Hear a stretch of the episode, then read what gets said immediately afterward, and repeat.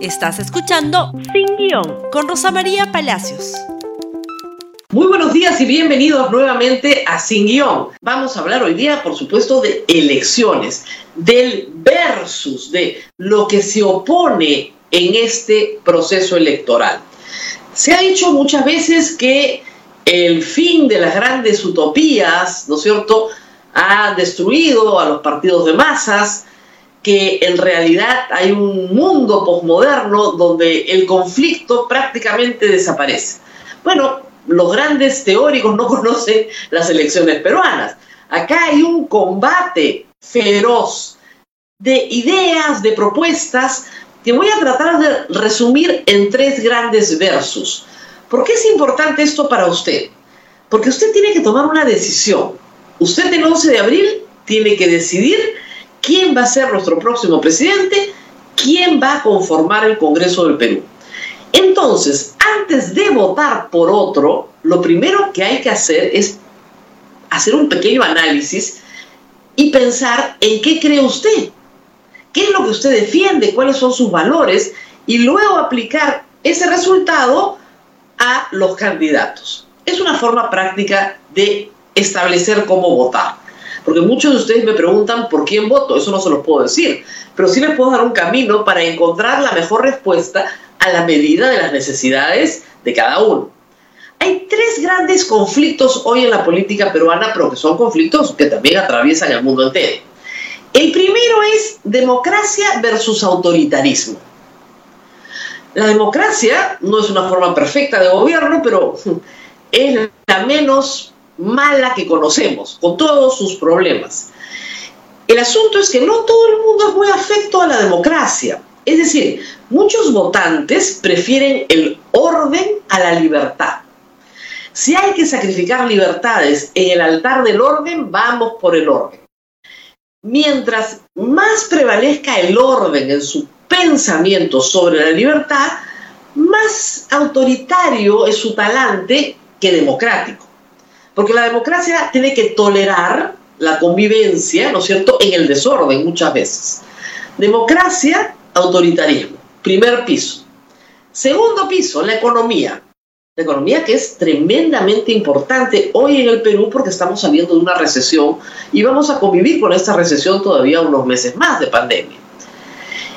¿Qué clase de economía queremos? Una economía de libre mercado, donde la iniciativa es libre, donde las fronteras están abiertas, donde la inversión privada es bien recibida y hay un ambiente propicio para la inversión, para la generación de empleo a través de la inversión, o una economía donde el gestor principal es el Estado el gestor de empresas, el gestor de provisión de bienes y servicios, donde la regulación sobre el privado es muy fuerte para hacer más restrictiva la iniciativa privada, donde las fronteras se cierran, donde las importaciones no se admiten si no es con barreras arancelarias o pararancelarias y se protege al productor local sobre el interés del consumidor. Son dos modelos. Y hay candidatos para los dos modelos. Y en el medio, por supuesto, matices. Y el tercer elemento importante en esta campaña es el que tiene que ver con las nociones que tenemos de nuestra sociedad y los derechos que tenemos en esta sociedad. Y ahí tenemos liberales y conservadores. Hay un grupo de gente que considera que mucha libertad tampoco es muy adecuado, que no tienen que haber derechos necesariamente para todos, que los derechos de las minorías homosexuales, que los derechos de los migrantes, que los derechos de las mujeres tienen que estar más acotados, y otros que dicen no, tenemos que tener un sistema mucho más liberal en cuanto a permitir el matrimonio entre personas del mismo sexo, la igualdad y la paridad entre hombres y mujeres, en fin, temas sociales, de vida, de familia, de sociedad, en los cuales hay posiciones conservadoras y posiciones liberales. Tres pisos, digamos, funcionan de manera diferente en cada partido y en cada candidato. No hay forma que usted encuentre una respuesta exacta. Por ejemplo, si usted cree que el autoritarismo y el orden viene bien, ¿no es cierto? Y cree también en una economía más bien libre, donde la iniciativa sea libre, donde el Estado no se meta demasiado, pero es muy conservador en lo social. Entonces usted probablemente mire con simpatía a López Aliaga o a Keiko Fujimori. Pero si aplica esa misma plantilla a Hernando de Soto, tal vez no le salga el mismo resultado. Hernando de Soto puede ser probablemente un poco más democrático y menos autoritario. O tal vez crea más en la economía del libre mercado. Pero además, en este caso, en esta elección se está presentando como bastante conservador. En esta elección no calza exacto. Si usted toma a Johnny Lescano, por ejemplo, y le aplica la misma plantilla, usted verá que él, él como candidato, es un hombre muy democrático. Ha apostado por la democracia varias veces, pero su partido no. Su partido ha estado detrás del golpe con Merino. Es un partido que tiene hoy día, no fue así, pero hoy día, una vocación autoritaria. Una vocación que busca la toma del poder mediante la imposición de la fuerza. La fuerza de los votos, pero la fuerza. Él es un candidato muy democrático, pero su partido es ciertamente autoritario. Pero en la parte económica, Johnny Lescano se ubica en el sector que cree que la iniciativa privada tiene que estar regulada, que el Estado tiene que, que la economía peruana tiene que desglobalizarse, que hay que cerrar el comercio exterior, proteger al productor peruano en desmedro del consumidor y esa política económica lo pone en otra vereda pero es a la vez bastante conservador en sus políticas de derechos humanos y sociales. Muy conservador. No tanto tal vez como otros, pero bastante conservador. Si toman a Forsyth, por ejemplo, o a Guzmán, van a encontrar que sí tienen un talante democrático, ambos, se colocan más en una economía de libre mercado, pero digamos que la agenda pro derechos es mucho más liberal en el caso de los morados que en el caso de Forsyth. Espero que esta guía les sirva para encontrar al candidato que se ajuste más a lo que ustedes son. A veces es imposible encontrar las tres opciones que estamos buscando en una sola candidatura o en un solo partido, y por lo tanto tenemos que ceder en alguna. Pero esos son los grandes ejes de la campaña hoy en día.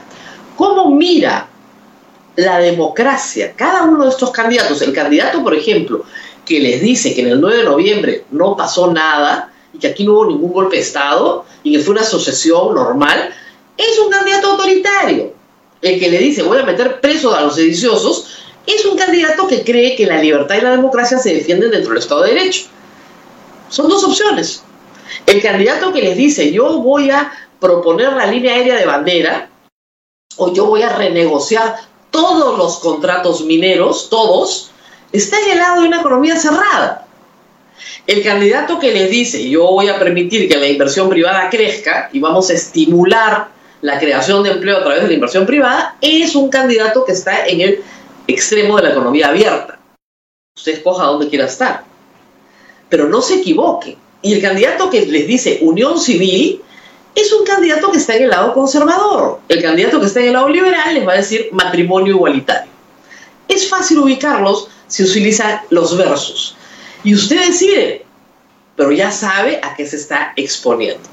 Más allá, por supuesto, de examinar los planes de gobierno, que hay que examinar, como lo ha hecho muy bien la Universidad del Pacífico, y ha logrado determinar que alineados los planes de gobierno, alineados los planes de gobierno con los objetivos de desarrollo sostenible 2030 propuestos por Naciones Unidas, que son objetivos absolutamente sensatos de educación, salud, agua, vivienda, igualdad de género, medio ambiente, etcétera, el mejor de los planes de gobierno, el más alineado con los objetivos, es el del Partido Morado seguido de Victoria Nacional. Y el peor es el de Acción Popular.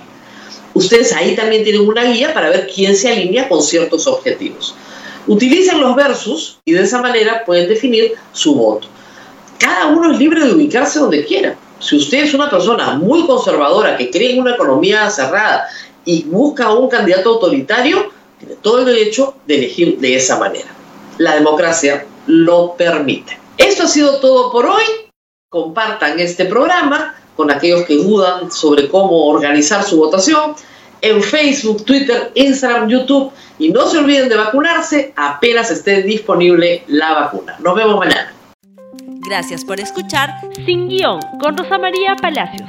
Suscríbete para que disfrutes más contenidos.